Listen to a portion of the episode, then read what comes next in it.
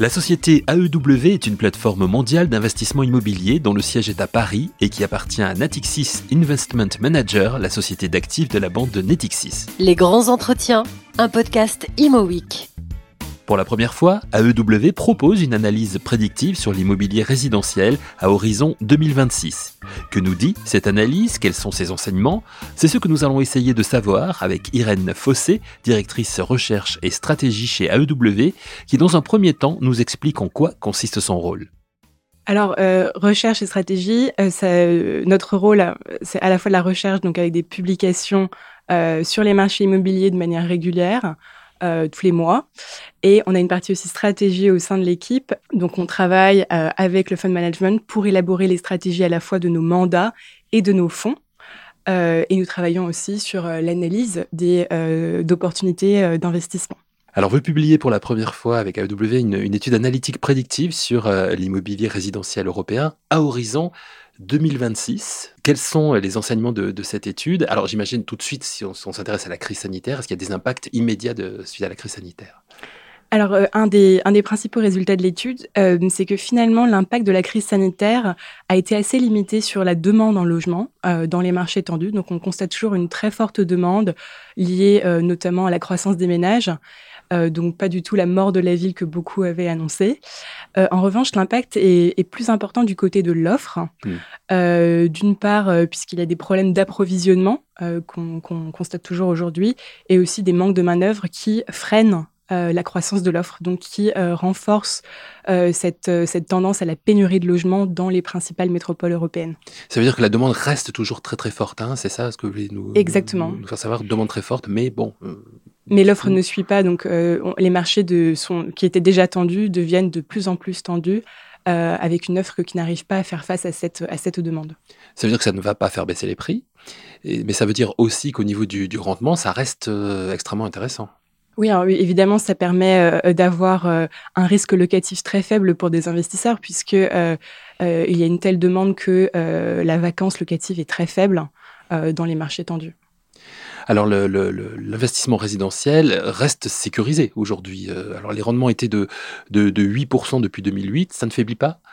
Alors ça faiblit, ça faiblit quand même puisqu'on a constaté une très forte euh, compression des taux, euh, mais ça reste, mais ça reste un investissement très sécurisé comme vous le dites, c'est souvent considéré comme une alternative à l'obligataire pour des investisseurs institutionnels, puisque le risque locatif est très dilué avec de multiples locataires et encore une fois, les fondamentaux du marché expliquent que le, que le risque locatif est très faible, même si les baux ne sont pas euh, particulièrement longs. On est loin d'un bail 12 ans ferme comme dans le bureau, mais, euh, le risque locatif est, très faible.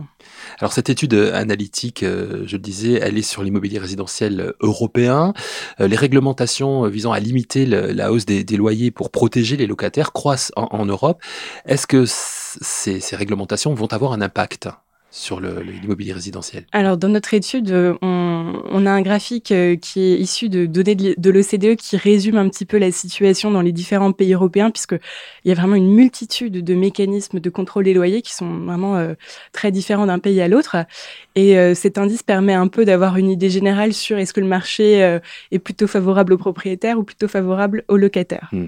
Alors sans surprise, on a euh, du côté plutôt favorable aux propriétaires euh, les pays anglo-saxons, donc le Royaume-Uni, l'Irlande, euh, et de l'autre côté des pays comme l'Allemagne comme la Suède. La France est un, est un, peu plus côté locataire aussi, mais un peu plus au milieu. et dans ces pays-là, on constate que c'est malgré tout les plus grands marchés institutionnels en résidentiel. Donc cela prouve bien que les réglementations sur le contrôle des loyers n'empêchent pas du tout les investisseurs de considérer cette typologie immobilière les, normes environnementales aussi, c'est important parce que là aussi c'est un sujet qui, euh, qui, concerne tout le monde aujourd'hui, euh, sont de plus en plus euh, exigeantes. comment sont-elles perçues et gérées par les investisseurs? Alors elles sont perçues comme dans l'immobilier tertiaire, puisque donc pour l'immobilier tertiaire il y a le décret tertiaire qui s'applique. Pour le résidentiel, on utilise un autre outil qui est le diagnostic de performance énergétique, mmh. le DPE. Vous avez certainement vu, c'est une petite étiquette multicolore avec, avec des petites lettres. Euh, qui subit aussi des modifications euh, au niveau de la réglementation actuellement. Et euh, aujourd'hui aussi, qui, qui, évolue. Et la réglementation pour, pour le logement s'applique en utilisant cet outil.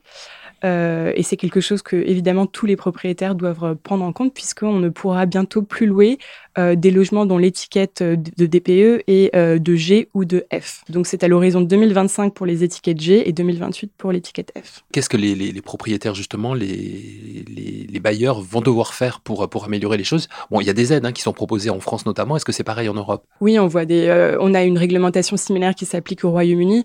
L'idée, c'est bien sûr de euh, réaliser des travaux de, rénovation énergétique, et c'est là où les investisseurs institutionnels ont, un vrai rôle à jouer puisqu'ils sont, ils sont souvent propriétaires d'immeubles entiers, mmh en bloc, comme on dit, et ce qui permet de réaliser ces, ces travaux qui sont importants sans avoir l'accord des autres copropriétaires.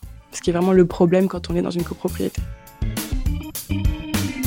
La rénovation énergétique des logements bénéficie donc en France bien sûr mais aussi en Europe d'aides gouvernementales importantes afin d'améliorer les normes environnementales de nos habitats et permettre des investissements toujours rentables sur les actifs immobiliers résidentiels.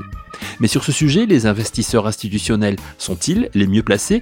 Réponse de Irène Fossé, directrice recherche et stratégie chez AEW Europe, par rapport au rapport de AEW concernant la première analyse prédictive sur l'immobilier résidentiel à horizon 2026. Oui, parce que d'une part, ils sont propriétaires de l'immeuble en entier, donc il n'y a pas ce problème de, vote. Euh, ils ont également une vision long terme, euh, donc ils peuvent se projeter dans le temps long. Euh, ils ont des moyens financiers plus importants.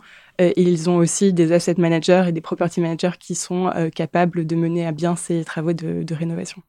Je le disais, vous avez choisi de vous projeter à horizon 2026. C'est la première fois que, que, vous faites ça hein, Alors, euh, c'est la première fois qu'on le fait pour le résidentiel. On le faisait auparavant euh, pour euh, les autres typologies immobilières. donc, c'est une première. Alors, quels moyens on utilise quand on veut se projeter comme ça sur, sur plusieurs années?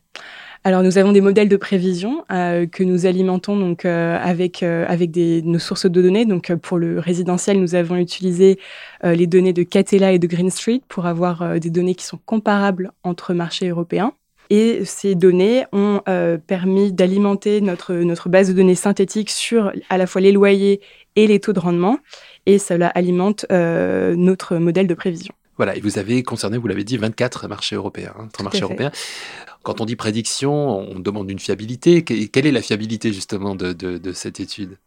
Ah bah bien sûr, on essaie de faire de notre mieux, mais euh, mm. c'est toujours euh, c'est toujours compliqué. Alors bien sûr pour euh, pour le la partie taux de rendement, on utilise des projections sur les taux souverains et nous avons élaboré deux scénarios. un scénario, notre scénario principal, qui fait l'hypothèse que l'inflation dont on parle beaucoup aujourd'hui reste temporaire, et un, scénario, euh, d'inflation plus élevé euh, qui euh, fait l'hypothèse que la croissance économique sera plus forte et que l'inflation restera plus forte pour plus longtemps. Mais globalement, on peut dire quand même que l'immobilier, le secteur résidentiel classique, va, plutôt bien se porter dans les, dans les cinq années qui viennent.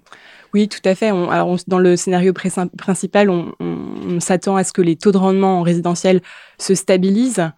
Euh, mais qu'on s'attend toujours à une croissance locative forte. Alors on se concentre sur le sur le neuf ou euh, sur le restructuré. Euh, donc c'est une partie du marché qui est moins sujet au contrôle des loyers. Et donc on s'attend à une croissance locative de 2,6% par an en moyenne en Europe au cours des cinq prochaines années. Vous avez évoqué au début de, notre entretien la pénurie aujourd'hui de, de main-d'œuvre et aussi de, matériel. Comment Comment peut-on arriver à, surmonter cette difficulté? Est-ce qu'il y a déjà des solutions qui commencent à apparaître? Alors sur ce sujet, on, pense qu'il y a beaucoup d'effets temporaires. Hein. Il y a quand même l'année 2020 et l'année 2021 ont été des années très particulières. Il y a encore beaucoup de confinements ou de, mesures de, restrictions en Asie où beaucoup de matériaux sont, produits. Euh, donc, euh, on, espère que ces problèmes d'approvisionnement vont être réglés. Euh, on va dire que les, échanges mondiaux aussi se remettent en place progressivement. Donc tous ces euh, goulots d'étranglement vont peu à peu se résorber. Euh, et puis après, bien sûr, il y a une question de production. Est-ce que euh, les, économies sont capables ou non d'augmenter les productions pour faire face à cette demande? Donc il faut suivre ça effectivement là aussi de, très très près. On a évoqué aussi au début de l'entretien la crise sanitaire. Comment vous, chez AEW, vous l'avez traversée? Cette période euh, un peu compliquée euh, Alors euh, pour nous, honnêtement, comme on était déjà, on avait déjà des mesures de télétravail qui étaient bien en place dans l'entreprise, donc évidemment elles ont été généralisées comme comme chez tout le monde, mais donc il n'y a pas eu de problème particulier parce que les, salariés avaient déjà l'habitude de travailler en télétravail. donc c'est, c'était, ça n'a pas été impactant pour nous en tant qu'employés. Après, évidemment, c'est pour chacun, ça a été une période très particulière. On est tous ravis de pouvoir se retrouver au bureau aujourd'hui. Comment on fait si on veut en savoir plus pour, pour, pour, découvrir le, résultat de, de, cette étude analytique? Alors, Vous pouvez accéder à notre étude, elle est disponible sur notre site internet. vous pourrez voilà, en, savoir davantage. On a aussi parlé de du sujet de la transformation de bureaux en logement dont on parle aussi beaucoup, mmh qui est un sujet compliqué à la fois financièrement, euh, techniquement parlant, réglementairement parlant. Nous, on a, on a l'angle financier dans notre étude, euh, puisqu'il y a toujours euh, un problème de, de valeurs de bureaux qui sont souvent supérieures aux valeurs en résidentiel. mais on a aussi des exemples en Europe qui ont montré que c'est bien possible de, de, transformer des bureaux en logements. Mais c'est vraiment au cas par cas, immeuble par immeuble. Après, c'est pas toujours facile de trouver euh, des actifs où cette transformation est possible d'un point de vue technique. Mais l'immobilier de bureau n'est pas n'est pas mort, on peut pas dire ça aujourd'hui, non, il, est en train de se, régénérer. On, est dans une période de, euh, de transition où les mm. entreprises euh, repensent leur stratégie immobilière. Mm. Donc, euh, euh, affaire à suivre. On imagine que euh, la demande va forcément évoluer vers des bureaux qui sont très accessibles, qui vont devoir être vraiment orientés sur la rencontre, le service, pour que les salariés reviennent au bureau. et en tout cas, ce qui est plus certain, c'est que du côté de l'offre, l'offre est encore très limitée comparée à ce qu'on avait vu après la crise financière de 2008. On est dans, un, dans une croissance de l'offre qui est beaucoup plus limitée en Europe, ce qui va limiter aussi euh, la vacance dans ces marchés de bureaux. Pour en savoir plus, pour découvrir l'analyse prédictive sur l'immobilier résidentiel à horizon 2026, rendez-vous sur le site www.aewciloger.com. Merci à Irène Fossé, directrice recherche et stratégie chez AEW Europe pour son expertise. Merci à vous d'avoir suivi cette émission et rendez-vous très vite pour un nouvel épisode de Les grands entretiens, un podcast Imo.